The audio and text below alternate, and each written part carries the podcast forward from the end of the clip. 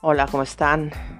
Eh, bonita tarde para todos y todas. Eh, pues aquí, nuevamente conectando con ustedes. Y, bueno, alguien, alguien que escuchó mi podcast me dijo, oye, pero ¿por qué Karma Namkedrolma, tu nombre, qué significa? Y no, no lo dije la vez pasada, pero bueno, es liberadora del espacio. Pero fíjense, eh, me he puesto a analizar porque no, creo que todos tenemos esta parte de liberar espacios, ¿no? Liberamos espacios en nuestras casas, en nuestra mente. Es más, entre órgano y órgano hay un espacio. Entre las personas necesitas haber un espacio, ¿no? Ahora inclusive nos lo marcan la gente que, que ha estudiado esta parte del campo energético, pues nos habla que alrededor de un metro de distancia, casi la distancia del brazo, se forma este campo electromagnético, ¿no? Llámenle toroidal, llámenle aura, como cada uno le quiera poner, pero finalmente hay un campo y, todos somos seres electromagnéticos. Entonces necesitamos estar liberando espacios para que lleguen cosas nuevas a nuestra vida, ¿no? Creo que tanto en conocimiento y sobre todo en el camino espiritual el espacio es muy importante. Entonces, eh, pues hoy principalmente eh, eh, quiero irles dando cosas también breves para no hacer esto muy cansado porque también en el espacio cuando lo saturamos mucho, a veces también de palabras, ya no le permitemos como al silencio operar, ¿no? Hoy les voy a decir una, una poesía mía, eh, arranco con eso que se llama En los bosques mágicos, de mi libro Poemas, Reflexiones y algo más de la chamana, y dice, en los bosques, bosques mágicos me encuentro y te veo. Estoy más allá del tiempo, soy como el ave que en su vuelo te observa en el fluir del pensamiento. En la niña de tus ojos me pierdo y en el alma te reencuentro. Somos las magas y los magos, unas de las tantas respuestas de las ideas, manifestaciones de lo que no entendemos. Estamos aquí para recordarte que todo es posible si vuelas con el aire puro de tu corazón hambriento. Sigue los caminos y las veredas de los videntes y encuentra tu hogar en nuevos vientres, al ritmo de cómo caen las hojas de los árboles, que te invitan una y otra vez a que recuerdes cómo preparar los brebajes de la felicidad latente. Entonces hay que salir y perdernos de repente en ese bosque. Yo me he perdido muchas veces y a veces sintiendo que no hay salida. Yo creo que muchas de ustedes también les ha pasado. Pero ahí cuando parece que ya estamos en el precipicio y, y muchas veces nos aventamos a él, a ese vacío de no saber qué va a pasar, a ese espacio en el que surgen nuevas cosas y propuestas y experiencias, porque al final, pues, si no tenemos la experiencia, no, no podemos interpretar eh, ese tipo de vivencia, de, ya sea en otras personas, ¿no? O, o, en alguna creencia que de alguna manera nos lo transmita. Tenemos que llegar a ello.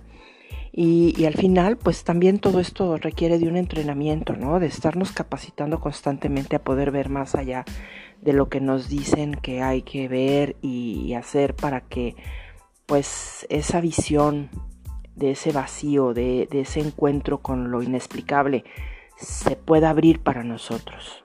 Y se nos puede abrir de diferentes formas, a muchos a través de los sueños, a veces a través de un texto, a través del amor, de una relación con una persona, ya sea amistad, pareja, eh, con un animal, con una piedra, ¿no?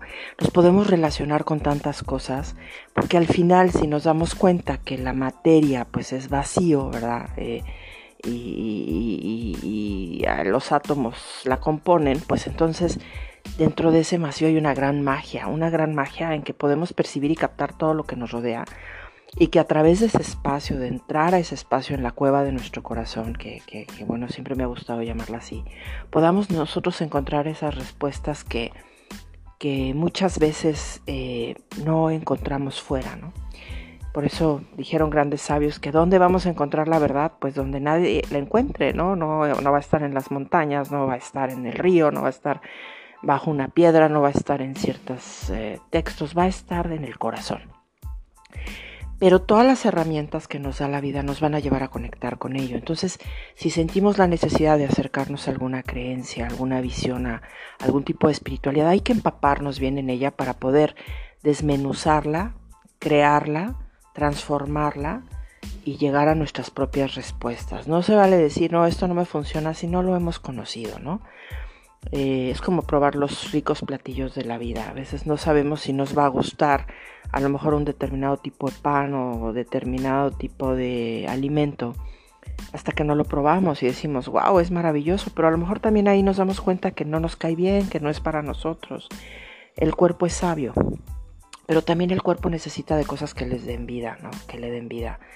Eh, si nos hablan que, este es un cuerpo de luz, eh, pues hay que, hay, que, hay que alimentar todo eso, hay que empezar a ver qué tipos de alimentos nos permiten percibirnos más, nos abren a mayores capacidades y nos permiten conectar más con esa verdad que está dentro de nosotros. Nuestro propio cuerpo es un bosque fantástico, ¿no? Y yo lo veo así como las ramas del árbol que son las venas y el tronco que es nuestra columna vertebral, ¿no? La parte de lo alto que es eh, donde se dan los frutos en nuestra mente y las raíces que son nuestros pies que nos hacen sentir que estamos en esta tierra y que es necesario también alimentarla y darle lo que requiere para poder mantenerse en óptimas condiciones. Entonces vale la pena que todos entremos a ver qué necesita nuestro árbol, qué tipo de alimento requiere y vayamos empezando a, a conocer un poquito más de nuestra propia naturaleza. Por eso los celtas decían que eh, le ponían nombre al nacimiento de cada persona, decían, tú eres un sauce, tú eres un roble, tú eres un ciprés, ¿no? Porque cada uno tenemos raíces distintas y aparte tenemos raíces ancestrales, ¿no? Donde tenemos ahí un ADN con información impresionante. Eh, tenemos que recordar por qué estamos aquí, para qué estamos aquí. Yo definitivamente muchas veces creí que no había tanto el propósito que lo íbamos creando, pero también hay un propósito oculto que nos hizo tener un nombre determinado, un apellido determinado, un, un, conocimiento determinado dentro de nosotros que nos permite interpretar hasta el tipo de sangre, ¿no? Y, y, en base a ese tipo de sangre también nos habla de qué tipo de relaciones podemos tener con las demás personas.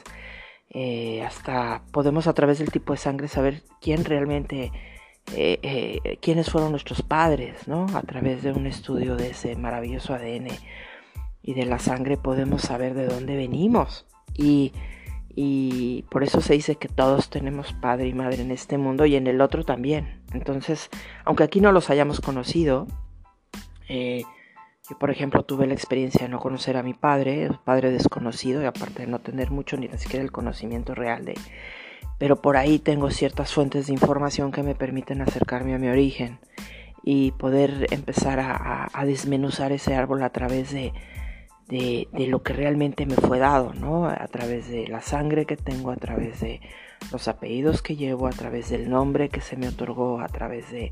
Entonces hay fuerzas, ¿no? Hay números, hay colores, hay fortalezas y debilidades, hay tantas cosas que nos conforman que, es lo increíble de esta experiencia humana, ¿no? Llegar a, la plenitud del conocimiento personal. Y definitivamente para, para todo estudio se requiere un entrenamiento, también se requiere un sistema, un método, método pero es bueno si vamos a combinar algunos, irnos adentrando en el que más nos llame, ¿no? Por eso en estas pláticas pues yo les iré compartiendo estas experiencias, estos conocimientos y ustedes eligen, ¿no? Yo tengo parte de todo eso en mi sangre, en mi ADN, en mis apellidos, en mi vida y por eso tuve como que irlos conociendo e integrando para recordar un poco más quién soy. Y yo los invito a esa experiencia, que se recuerden, porque al final el maestro está en ustedes o la maestra y hay que despertarlo a través de, de integrar lo que realmente llena nuestro espíritu ese aliento de vida en el que estamos. Entonces, eh, pues yo hoy los dejo con, con esa reflexión de cuál es su espacio, qué espacio van a liberar dentro de ustedes para que entre algo nuevo. Porque bien se dice que si no evolucionamos y no vamos para adelante, pues no más hay ir para atrás, ¿no? Pero finalmente hay una espiral infinitamente hacia arriba y hacia abajo y aunque parezca que nos estamos perdiendo, nos encontramos de nuevo. Confíen en ello, de verdad. Yo se los digo que me he perdido tantas veces y llega un momento en que uno se suelta en ese vacío, en esa experiencia de vida y algo pasa que entra y nos rescata de ese vacío para poder a través de ese espacio que la copa se vuelva a llenar de, nuevos sueños, de nuevos conocimientos, de nuevas experiencias. Así que sigan siendo fieles a esa voz, a ustedes mismos. Y si les llama aprender Kabbalah, háganlo. Si les llama introducirse, no importa. En, en, el tarot, en la magia, en su propia religión, en su propia creencia. Vamos, acuérdense más allá de las religiones. La espiritualidad es libre y para eso somos libres pensadores y tenemos un libre albedrío para poder decir qué nos lleva a conectarnos, a sacar la mejor versión de nosotros mismos y poder autodescubrirnos. Pero al final, cuando elijamos algo, hay que adentrarnos en ese sistema, hay que entrenarnos en él y hay que ser eh, eh, respetuosos también con, con, las creencias y con la visión de los demás, ¿no? Yo finalmente aquí solo comparto una experiencia de vida y bueno, pues nos iremos adentrando cada vez más en esas experiencias y, finalmente pues uno va integrando todos esos caminos para, para poder ser lo que uno es llamado a ser, ¿no? Pero los invito a que se conozcan. Y hoy, el día de hoy, para que podamos pues ir poco a poco avanzando en ese camino, piensen qué espacio tienen que liberar. Si sienten que en su casa tienen que liberar algo, sáquenlo, regálenlo, transfórmenlo, les tiene que ser agradable. Así como el cuerpo nos tiene que ser agradable lo que le ponemos dentro, las ropas que usamos, lo que vemos fuera. Vean que empiecen por liberar espacios en su casa. De verdad funciona.